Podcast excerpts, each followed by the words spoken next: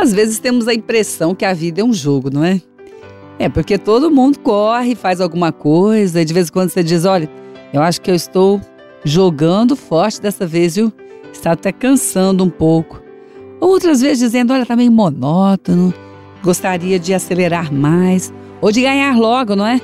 Essa parada aí, ganhar logo esse momento da vida. Bom, sentindo assim, é bom lembrar-se que todo jogo tem que ter um bom treinador. Ou então vai cada um para um lado e não consegue ter equipe e não consegue trabalhar um tempo bom, porque o treinador olha de fora da circunstância e vê como é que a, aquela pessoa está jogando e começa a analisar, começa a fazer planos. Quantas vezes o treinador também vai na frente e faz como deveria ser feito. Bom, a realidade é que todos precisam ser treinados, todos nós. Então é melhor ficar atento para escolher o treinador. Ah, mas eu não preciso, eu tomo conta da minha vida, eu faço o que eu acho que devo fazer. Não é verdade. É que quantas vezes nós estamos fazendo o que achamos que devemos fazer mas porque vimos alguém fazer. Então estamos sendo treinados por alguém, sempre. Então, é melhor ficar atento para a escolha do treinador. É melhor ficar atento porque quem não escolhe o seu treinador já pode estar sendo treinado por quem nunca escolheria. Porque não percebeu, você pode ter dito para alguém ou mesmo ouvido alguém dizer para você: Puxa, mas você está fazendo igualzinho essa pessoa. Você diz, misericórdia. Não é verdade, não. Ele diz, é sim. Você está agindo igual àquela pessoa. E percebe então que estava sendo treinado por quem não gostaria. É melhor ficar atento, atenta e escolher por quem ser treinado. Escolher a quem seguir, escolher a quem olhar, escolher a quem imitar. Ah, imitar, que palavra estranha. Estranha? O apóstolo Paulo diz: olha, que vocês sejam meus imitadores, assim como eu sou de Cristo. Nós sempre imitamos alguma coisa de alguém. Então, é melhor no jogo da vida ficar atento e bem atento para escolher o treinador.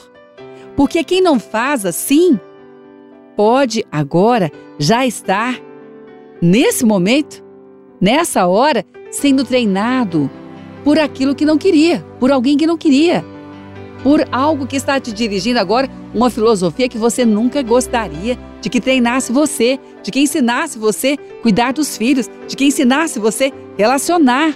Quem não escolhe, não fica atento, já está seguindo algum modelo. Então, Nesse jogo da vida, é preciso ficar atento para escolher o seu treinador. É que você está agora? Aliás, a quem agora você está olhando para fazer o que está fazendo? Quem é que você está seguindo? Como é que você está agora escolhendo os seus as suas maneiras de andar pela vida? porque de alguma forma você está visualizando alguém, um estilo de vida, está se assemelhando a ele. O apóstolo Paulo diz: Sejam meus imitadores, assim como eu sou de Cristo. Se eu não imitar a Cristo, não me escolham para ser treinador de vocês. Mas aquilo que eu estou imitando a Cristo, vocês devem me escolher como treinador de vocês. Nem todo mundo que fala de Jesus faz o que Jesus ensina.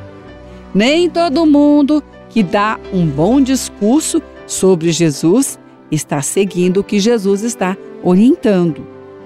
Então é preciso prestar atenção quem tem sido o seu treinador, quem tem sido a sua treinadora.